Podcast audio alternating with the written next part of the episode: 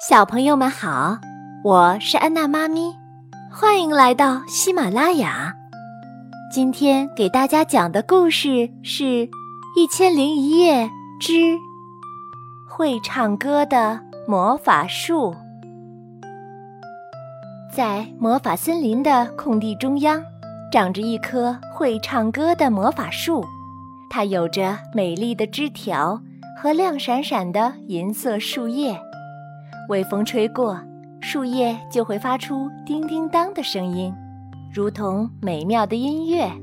枝条也会随风摇曳摆动，合着节拍跳起舞来。清晨，魔法树会用歌声唤醒整个森林；傍晚，它又会随着日落唱起摇篮曲，让动物们都伴着歌声入眠。一天。魔法森林的守护神柳儿和他的小鹿微微醒来后，发现四周有点奇怪，整个魔法森林静悄悄的，一点生气都没有。柳儿吃惊地说：“哎呀，太阳只露出了半边脸，花儿都垂下了头，无精打采的，这是怎么了？”“是啊，整个魔法森林为什么这么安静？太奇怪了。”微微也觉得很迷惑。正在这时，柳儿的另一位朋友，一只名叫欧丽的小猫头鹰飞了过来。“呃，柳儿，柳儿，呃会唱歌的魔法树不见了！”欧丽气喘吁吁地叫道。柳儿和微微赶紧跑到魔法空地，他们吃惊地发现，原本长着魔法树的地方，现在。只剩下一个大树坑和一堆银色的叶子，微风吹过，树叶呜呜作响，仿佛是在哭泣。会唱歌的魔法树已经被人挖走了。柳儿决定召集所有动物，弄清楚到底发生了什么。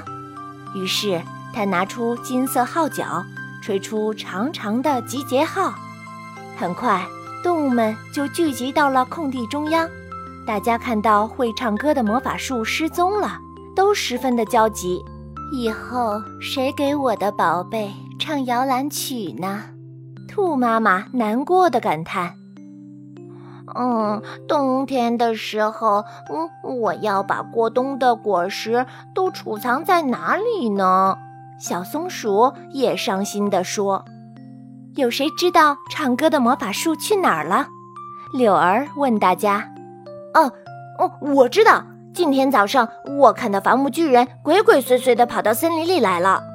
刺猬说：“嗯哦哦哦，一定是他，他他最喜欢砍树了。”欢紧接着说：“可是怎么找到他呢？”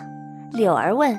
“嗯，问问彩虹鱼吧。”狐狸说：“他聪明博学，嗯，一定可以帮助我们的。”柳儿赶紧来到了银溪边，祈求说：“彩虹鱼，帮帮我们吧！”彩虹鱼浮出水面回答：“伐木巨人住在森林另一边的小木屋里，你可以顺着魔法树掉下的树叶去找他，但要小心，带上这些鹅卵石和这条蜻蜓项链吧，他们会帮助你的。”于是，柳儿、薇薇和欧丽走进了森林深处。他们不知道，一只黑色乌鸦正鬼鬼祟祟地躲在树后，偷偷地跟踪他们。在森林的另一边，伐木巨人正冲着魔法树大声地叫喊：“你给我唱歌，马上唱！”可是魔法树沉默着，一声不吭。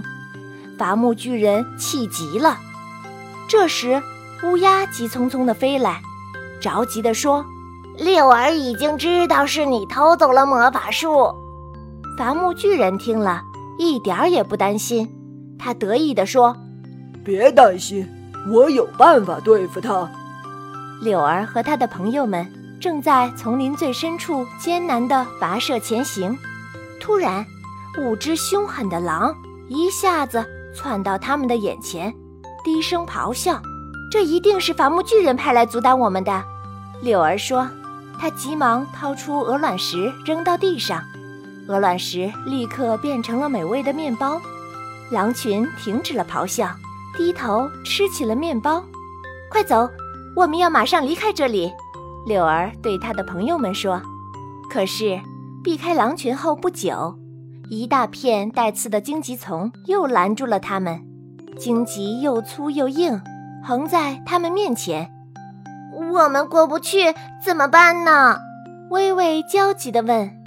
柳儿拿出蜻蜓项链，吹了口气，项链变成了一只巨大的蜻蜓。柳儿和微微爬上蜻蜓背，蜻蜓扇动翅膀，很快就带着它们飞过了荆棘丛。蜻蜓飞啊飞，终于飞到了伐木巨人的小屋。伐木巨人正挥舞着斧头，叫嚣着。要把魔法树砍了，因为魔法树不愿为他唱歌。柳儿赶紧拿起弓箭，嗖的一声，射飞了巨人手里的斧头。为什么阻止我？巨人吼道：“你要伤害他，他才不愿意唱歌的。”柳儿说：“我只是想听他唱歌。”伐木巨人伤心地说。嗯，住在这么偏僻的地方，实在太孤单了。柳儿说：“只要你不再随意砍伐树木，并让魔法树回到原来的位置，我就能帮助你。”伐木巨人半信半疑。说完，柳儿从魔法树上摘下一颗果子，喂给那只黑色乌鸦吃。乌鸦吃完果子，张了张嘴，居然唱出了一段。